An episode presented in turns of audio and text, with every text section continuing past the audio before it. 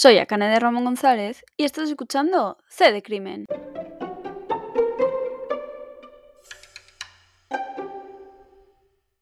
En este episodio voy a hablaros del crimen del pantano de Susqueda. Tenemos este caso gracias a Adriana que me contactó por Instagram y me lo recomendó. La verdad que muchas gracias porque es un caso muy interesante y espero que te guste y también espero que guste a todo el que escuche este episodio. Antes de comenzar me gustaría dar dos pequeñas anotaciones y es que este va a ser el último caso hasta febrero. No voy a publicar nada durante enero ya que tengo los exámenes finales y me voy a centrar únicamente en ellos. Y mi intención es volver con más frecuencia de la que he hecho hasta ahora. Y ya centrándonos un poco más en el caso, este caso va a estar dividido en dos partes dentro del mismo episodio, donde la primera parte será la hipótesis principal y la que mantiene hasta ahora la policía, y la segunda parte estará formada por las distintas hipótesis o contraargumentos que salen de la hipótesis principal que voy a contar en un primer momento. Dicho esto, pues comienzo con el caso. Como he mencionado, este caso es el crimen del pantano de Susqueda, por lo que este ocurre en el pantano de Susqueda que está en Girona. Tenemos como protagonistas a Marc, de 23 años, que es un chico deportista, amante de la naturaleza, y a Paula, de 21 años, que del mismo modo ama la naturaleza y los perros, y es alegre y extrovertida. Ambos eran pareja y decidieron pasar unos días en el pantano de Susqueda haciendo kayak. Es por eso que el 23 de agosto de 2017 preparan las cosas y preparan todo lo que había que preparar para pasar esos días. Por su parte, Mark prepara el kayak y arregla algún pinchazo que tenía. Y Paula esa tarde trabajaba, entonces pide salir un poco antes para llegar a tiempo a recoger a Mark e irse al pantano. Y eso sucede, el plan era pasar la noche del 23 juntos, ese mismo día llegarían al pantano y pasar el día 24 entero haciendo kayak y disfrutando las vistas que hay desde el pantano. Es por eso que cuando Paula sale de trabajar, recogen coche a Mark y se dirigen hacia el pantano. Allí llegan a un restaurante donde aparcan y Paula manda un mensaje durante el camino a Paul, a un amigo, avisándole de dónde van a aparcar y de dónde se supone que iban a pasar la noche. No es el último mensaje que manda, pues a las 10 de la mañana del 24 manda otro mensaje a su madre. Sin embargo, a partir de las 12 y media de la mañana, el teléfono de Paula se desconecta.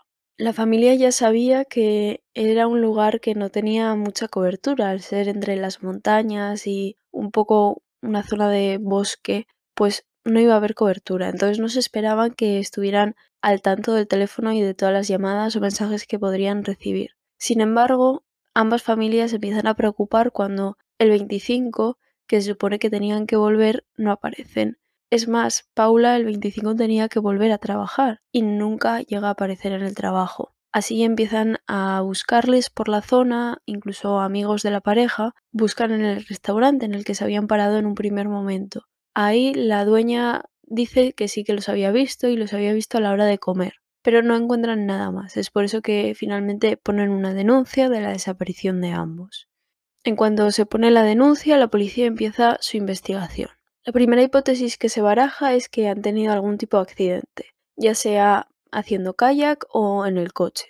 Es por eso que la policía vuelve a investigar la zona y vuelve a hablar con la dueña del restaurante y dice lo mismo que les vio a la hora de comer. Lo siguiente que hacen es recrear la ruta que posiblemente hayan realizado Paula y Mark. Sin embargo, pues no, localizan nada. Quien sí ha visto algo es una cámara que estaba cerca del restaurante. Esta grabó la llegada de Mark y Paula a la una de la madrugada del ya 24 de agosto de 2017 y la partida de los mismos a las nueve y media de la mañana del mismo día. Lo curioso es que no se dirigían al pantano, se dirigían a otra zona. Entonces se les intenta seguir mediante cámaras y grabaciones que han realizado las cámaras de seguridad y encuentran que a las 9 y 43 se les ve por última vez en un cajero, ingresando Paula 70 euros y sacando 20 euros Mark. No se sabe muy bien por qué realizaron esta acción, pero es lo último que se sabe de ellos. Ya nos ponemos en el 26 de agosto de 2017, cuando un grupo de amigos ve un kayak en el pantano de Susqueda. No saben qué es y entonces se acercan en un primer momento, descubren que es un kayak y miran a ver si lo pueden utilizar y quedárselo o usarlo en ese momento. Pero se dan cuenta de que está pinchado y por lo tanto lo dejan ahí y pasan de ello. Al día siguiente este grupo de amigos ve un cartel de la desaparición de Paula y Mark y se dan cuenta de que quizá el kayak que vieron en el pantano pertenecía a ellos y por lo tanto avisan a la policía. Cuando la policía se acerca al pantano y recupera el kayak, se da cuenta de que, bueno, el grupo de amigos tenía razón. El kayak estaba pinchado en tres ocasiones. Y además, no solo eso, sino que estaba lleno de piedras. Lo que pasa que no estaba hundido debido a que se habían formado dos bolsas de aire en las puntas. Es como que alguien había intentado hundirlo, pero no había sido efectivo la manera de hacerlo. Por lo que esto hizo sospechar a la policía, ya no solo el hecho de por qué alguien ha querido hundir el kayak, sino porque alguien no ha remediado el error que ha cometido al intentar hundirlo. Es por eso que se decide realizar un despliegue con toda la policía y con la intención de encontrar algo en el pantano. Así un helicóptero empieza a sobrevolar la zona en busca de algo y este encuentra unas marcas de neumáticos en una zona de playa del propio pantano.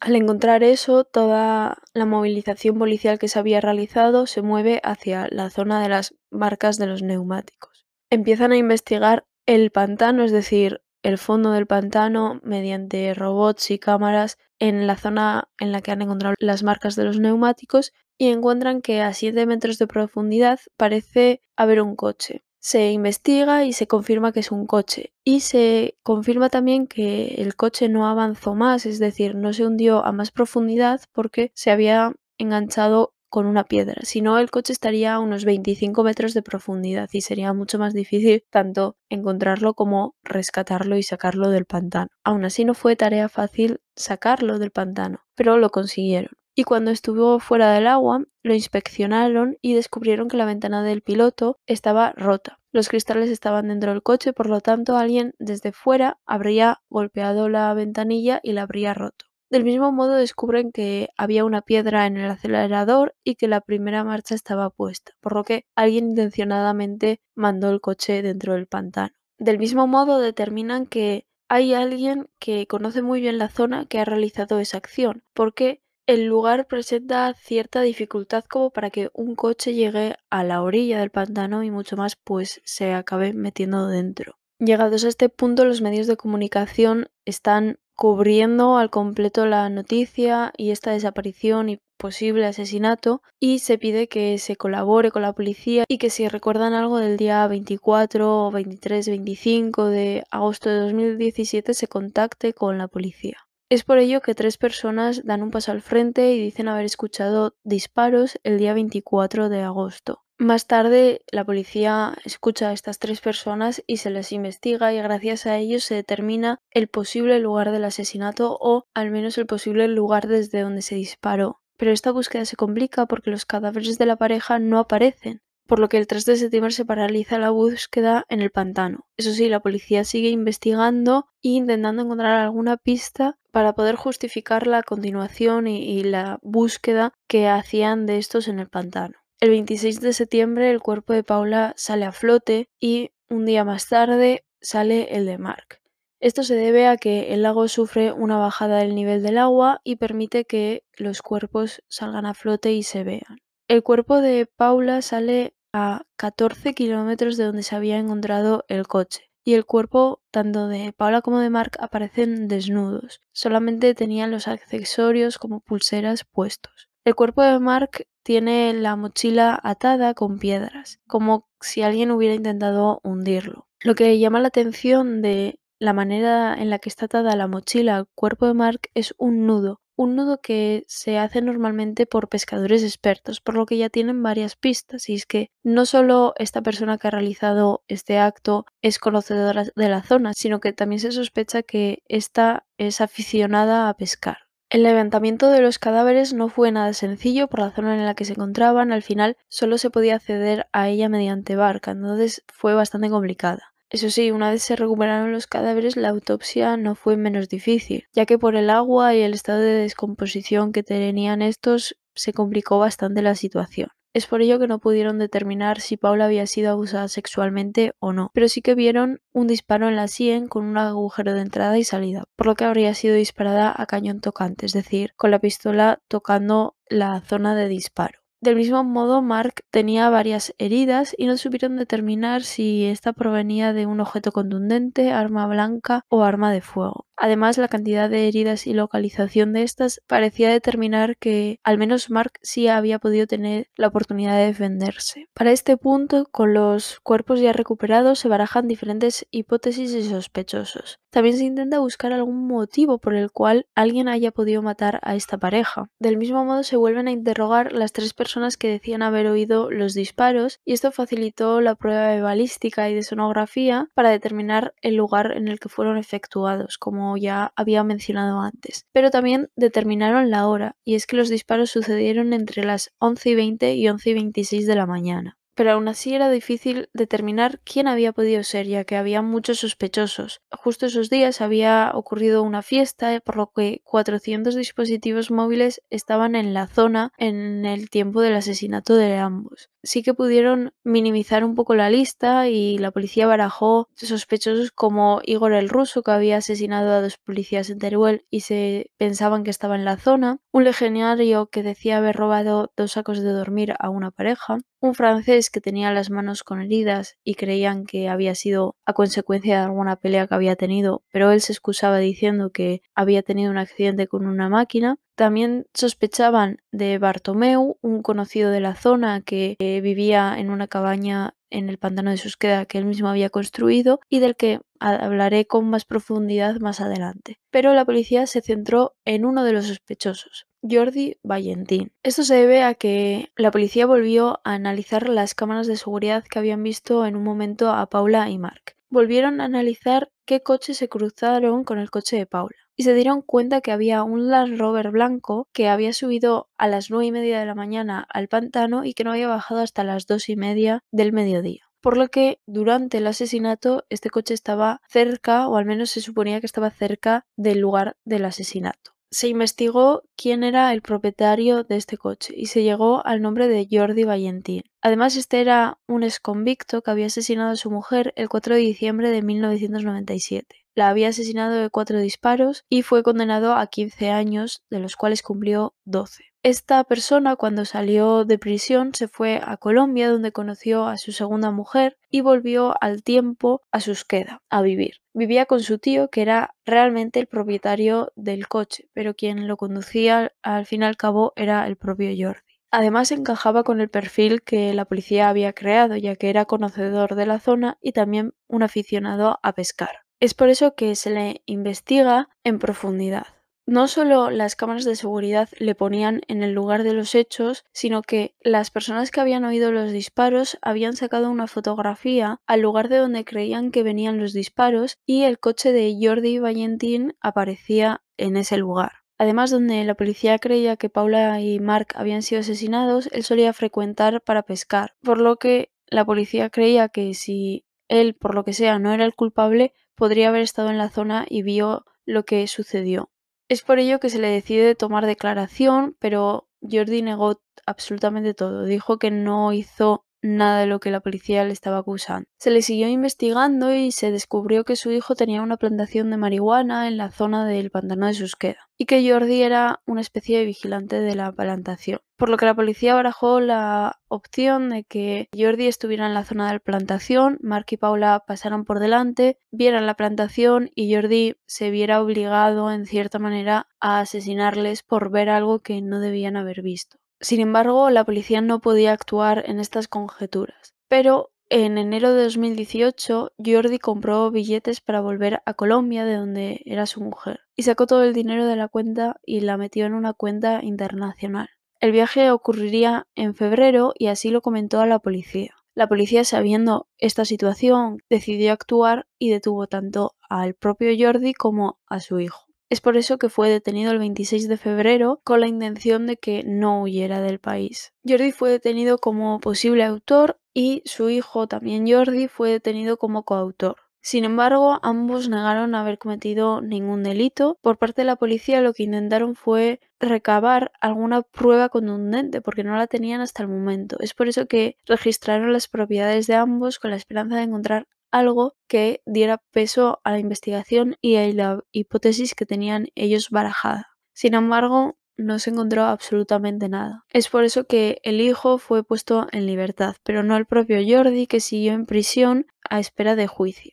Así la policía determina la siguiente hipótesis. Mark y Paula aparcaron el coche a unos 35 minutos andando del pantano. Desde allí bajaron andando con el kayak para hacer kayak por el pantano. Así llegarían hasta unas ruinas y ahí discutirían con Jordi. La policía no aclara el motivo por el cual discuten, pero determina que discuten y Jordi acaba matando a la pareja. Llegados a ese punto, Jordi desnuda a ambos, rellena las mochilas con piedras y los hunde. ¿Cómo los hunde? Pues los lleva en kayak hasta medio del pantano, una vez ahí los tira al pantano y vuelve en kayak. Cuando vuelve a la orilla, raja el kayak, le pone piedras encima y lo manda al pantano a que se hunda. Pero ¿qué pasa? Como ya he dicho, el kayak no se hunde, sino que flota. La policía justifica que Jordi no pudo hacer nada porque Jordi no sabía nadar, por lo que no podía llegar hasta el kayak para remediar su error. Lo siguiente que hace Jordi es esperar al día 25, es decir, un día después del asesinato, que va con su mujer al pantano a dar un paseo.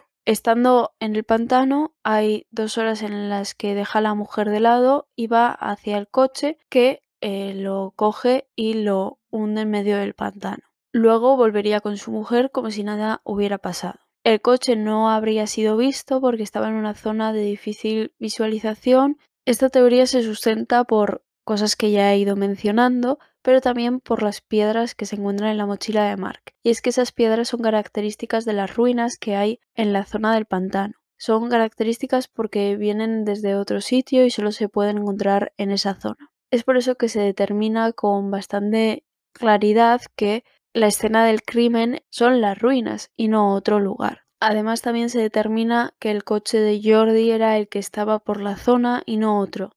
Se barajó otros cinco porque cumplían con ser un Land Rover blanco, pero las características que tiene el coche de Jordi son distintas a los otros cinco y por eso se determina que es el suyo y no otro. Por lo que para este punto tenemos la hipótesis de la policía que pone como culpable a Jordi, pero no tienen suficientes pruebas como para sustentar esta hipótesis y es por eso que el 28 de diciembre lo dejan en libertad.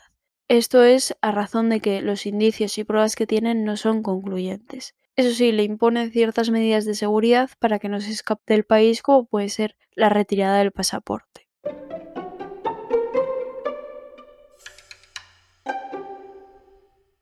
Ahora comenzamos con la segunda parte del caso, hasta el momento hemos visto lo que la policía tenía, la hipótesis principal de la policía y la que a día de hoy parece que sigue sustentando. Pero veamos otras hipótesis que se han barajado, otras conclusiones a las que ha llegado la población o incluso contraargumentaciones que se ha dado a esta hipótesis principal de la policía. Empecemos por el lugar. El lugar del asesinato ha sido cuestionado. La policía dice que son las ruinas por la prueba de sonografía, las piedras encontradas en la mochila de Mark. Es decir, tienen bastantes argumentos para afirmar que las ruinas es el lugar del crimen. Pero es cierto que la prueba de sonografía que se realizó en ese momento no estaba cumpliendo todas las características que debía cumplir. Esto se debe a que para que una prueba de sonografía sea 100% efectiva y objetiva y cumpla con lo que es su finalidad, se debe hacer en una situación exactamente igual a la que se realizó en un principio. Es decir, imaginaos, el día del asesinato la profundidad del lago era de 7 metros y el día que se hizo la prueba del sonido la profundidad del lago era de 8 metros. Pues esa pequeña diferencia altera la prueba y se puede cuestionar su fiabilidad. Por lo que el lugar del crimen se sigue cuestionando a día de hoy. Por parte de la policía no, porque lo tiene muy claro que son las ruinas, pero por parte de personas que están investigando el caso y por parte sobre todo del abogado defensor de Jordi, se cuestiona que el lugar realmente sean las ruinas. Y no solo eso, sino que mientras Jordi estaba en prisión, a este se le impuso un preso de confianza. El preso de confianza se le pone cuando una persona ingresa en prisión y no se quiere que se suicide o se quiere sacar información de este. A Jordi se le puso el preso de confianza por la segunda razón, para que hablara. Y Jordi habló, dijo que realmente él no había asesinado a la pareja, sino que había sido su hijo. Su hijo, como ya he dicho, tenía una plantación de marihuana y lo que pasó es que la pareja pasó por delante de la plantación, vio algo que no tenía que haber visto y el hijo actuó pues de manera irresponsable y casi sin pensar, asesinándolos. Es entonces cuando Jordi llega a la escena y ve que su hijo ha asesinado a dos personas. Lo que hace, como él dice, haría cualquier padre, fue ayudarlo y deshacerse de los cadáveres él mismo. Es decir, el propio Jordi afirma que el lugar del asesinato no son las ruinas, sino que es la plantación de marihuana de su hijo. Obviamente esta información se le da a la policía, el preso de confianza lo cuenta, incluso es investigado e interrogado en varias ocasiones, pero la policía dice que no, que esa historia no es posible porque el lugar del asesinato no ha sido una plantación de marihuana, sino que ha sido las ruinas. Estas dos teorías o estos dos contraargumentos de la hipótesis principal de la policía son referentes al lugar, pero no son las únicas que hay, ya que también se cuestiona la teoría que cuenta la policía sobre cómo se deshace Jordi del coche. Como ya he dicho, se supone que durante dos horas Jordi se separa de su mujer el día 25 de agosto y se va a deshacerse del coche. Esto se sustenta porque la policía descubre que efectivamente ese día pasaron el día en el pantano tanto Jordi como su pareja. Pero la mujer de Jordi contraargumenta esta afirmación diciendo que no, que nunca se separó de, de ella. Y da pruebas que parecen darle la razón y es que ella misma enseña bastantes fotografías de ese día y de cómo Jordi pasa todo el día con ella, es decir, que no se separa durante dos horas y que no ha podido deshacerse del vehículo. Pero la policía contraargumenta este contraargumento diciendo que no, que la mujer de Jordi no es una persona fiable, es decir, no es un testigo fiable porque está coaccionada porque sufre violencia de género. ¿Cómo demuestran que esta persona sufre violencia de género? Pues bien, por unos mensajes que ella misma envía a familiares y amigos pidiendo socorro. Son unos mensajes que indican las coordenadas donde se encuentra, sacan una fotografía en negro y piden ayuda. Claro, llegados a este punto, la mujer dice, vale, tenéis toda la razón, igual he enviado esos mensajes, pero no los he enviado a propósito. Y esto se debe a que los móviles actualmente tienen una función que se puede activar y dándole en repetidas ocasiones al teléfono de apagado se pueden enviar mensajes automáticos pidiendo socorro, diciendo, avisando a, los números de contacto que tú has marcado dónde te encuentras y que te ocurre algo. Es por eso que la mujer justifica diciendo que ella no sufre violencia de género, que simplemente pues tendría el móvil en el bolso y sin querer pues habría dado el botón de encendido en varias ocasiones. Es por eso que también las imágenes no aparece ella ni nada, sino que aparecen en negro pero la policía dice que no, que no tiene, no tiene la fiabilidad que cualquier otro testigo puede tener y que se desestima todo argumento que ella pueda realizar porque es víctima de violencia de género. Por lo que la policía no descarta que Jordi se haya ausentado durante dos horas y haya podido deshacerse del coche. Pero es que esto no es lo único relativo al coche. Y es que el coche en un primer momento, cuando lo sacaron del agua, pensaron que había sido un accidente, por lo que el tratamiento de la prueba no fue el correcto. Se investigó por encima, se sacaron ciertas pruebas y se devolvió a los familiares, supongo que al verdadero dueño del coche que sería pues el padre o la madre de Paula. Claro, lo que hizo el dueño verdadero del coche fue entregarlo a un desguace y lo dejó ahí y se olvidó de este porque al final al haber estado sumergido en el agua de poco servía ya. Cuando la policía se dio cuenta de que realmente esto no era un accidente sino que era un asesinato quiso recuperar el coche pero para este momento la prueba del coche no servía porque había sido modificada. Modificada en el sentido que había sido tratada de mala manera, no había sido preservada ni, ni cuidada. Es más, el propio coche ya no tenía, por ejemplo, las llantas y tenía objetos del propio desguace que habían dejado en este coche, por lo que no servía para nada. Del mismo modo, el coche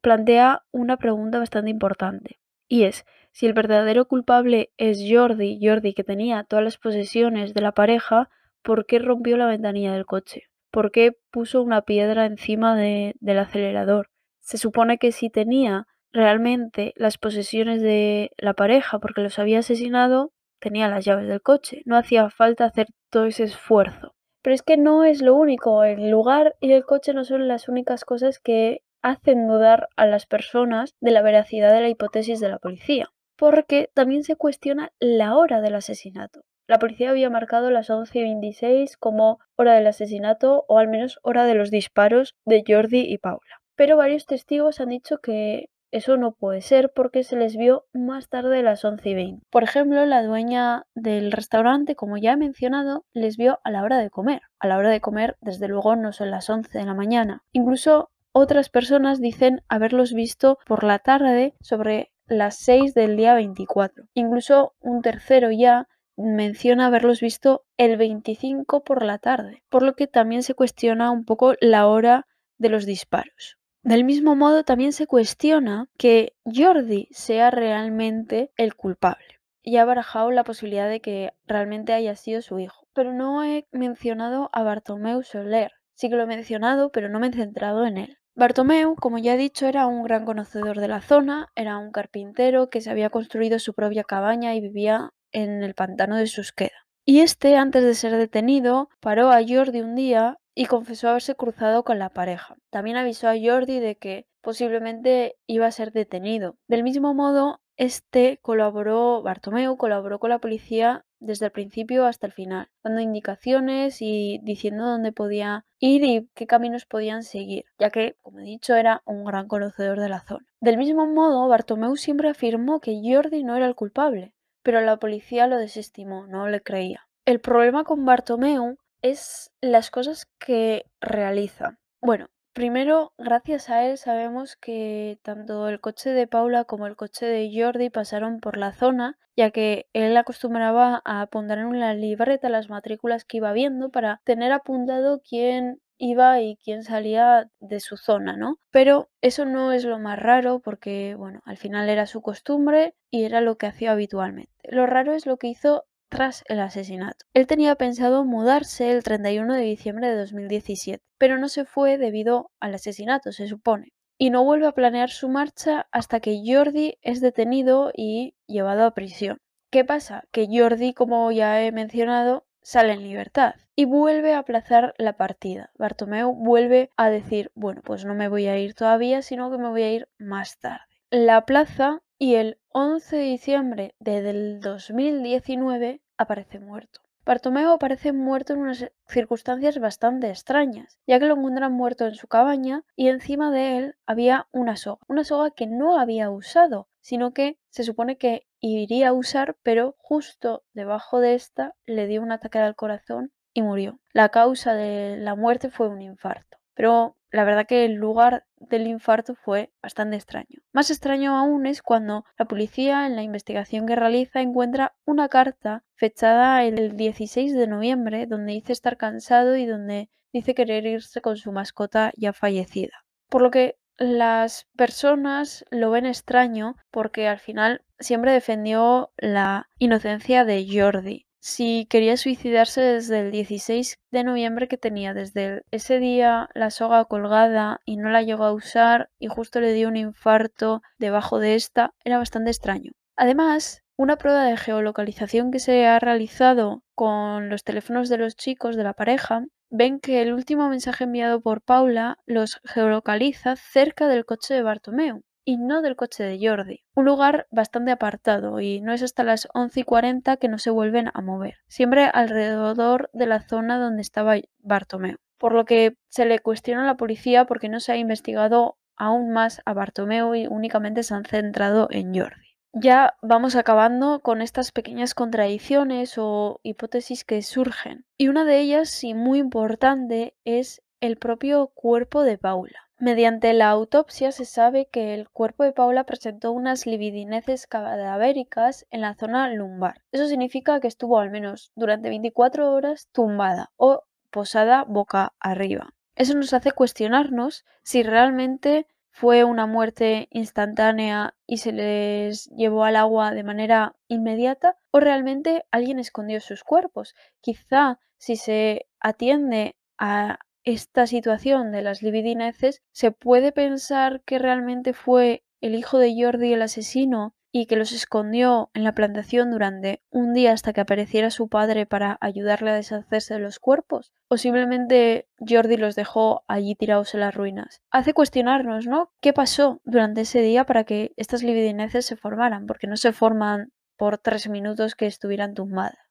Además del cuerpo de Mark, también ocurre algo extraño. En este caso no hay libidineces, pero como ya he mencionado, tenía varios disparos, pero también heridas de arma blanca. Y del mismo modo se extrajo un pelo que no pertenecía ni a Mark ni a Paula de su cuerpo. Este pelo fue llevado a un lugar para que se examinara y de ese lugar fue llevado a otro para que hicieran otro tipo de pruebas. De ese lugar tendría que haber vuelto a la comisaría para preservarlo y guardarlo con todas las pruebas. ¿Qué pasa? En un camino de esos el pelo se perdió. El pelo desapareció entre prueba y prueba y llevarlo de un sitio a otro. Por lo que hay una prueba perdida por algún lugar de España que quizá nos podría haber dado la identidad del asesino o quizá nos podría haber confirmado que el verdadero asesino es Jordi o el hijo o Bartomeu, pero no lo tenemos. Por último, ya para terminar, no me puedo olvidar de los demás sospechosos del asesinato. Y es que tanto belgas como franceses pueden estar involucrados en este doble asesinato una familia que era sospechosa se fue justo tras el asesinato y uno de ellos nunca volvió y se le pidió que declarara pero está actualmente en paradero desconocido. Y el francés que ya he mencionado que tenía heridas en la mano, lo vieron el 23, es decir, un día antes del asesinato, fuera de sí y haciendo cosas extrañas. Además, al principio negó oír los disparos y luego dijo que sí que los había oído, que los había oído junto a las tres personas esas que salieron adelante y confesaron haber oído los disparos. Pero esta persona también está en paradero desconocido, por lo que tenemos dos posibles sospechosos fuera de España, creemos que no podemos interrogarles. Tampoco podemos interrogar a Bartomeu, que ya ha fallecido. Y dicho esto, termino con las hipótesis o contrahipótesis, contraargumentos, contradicciones que hay respecto a este caso.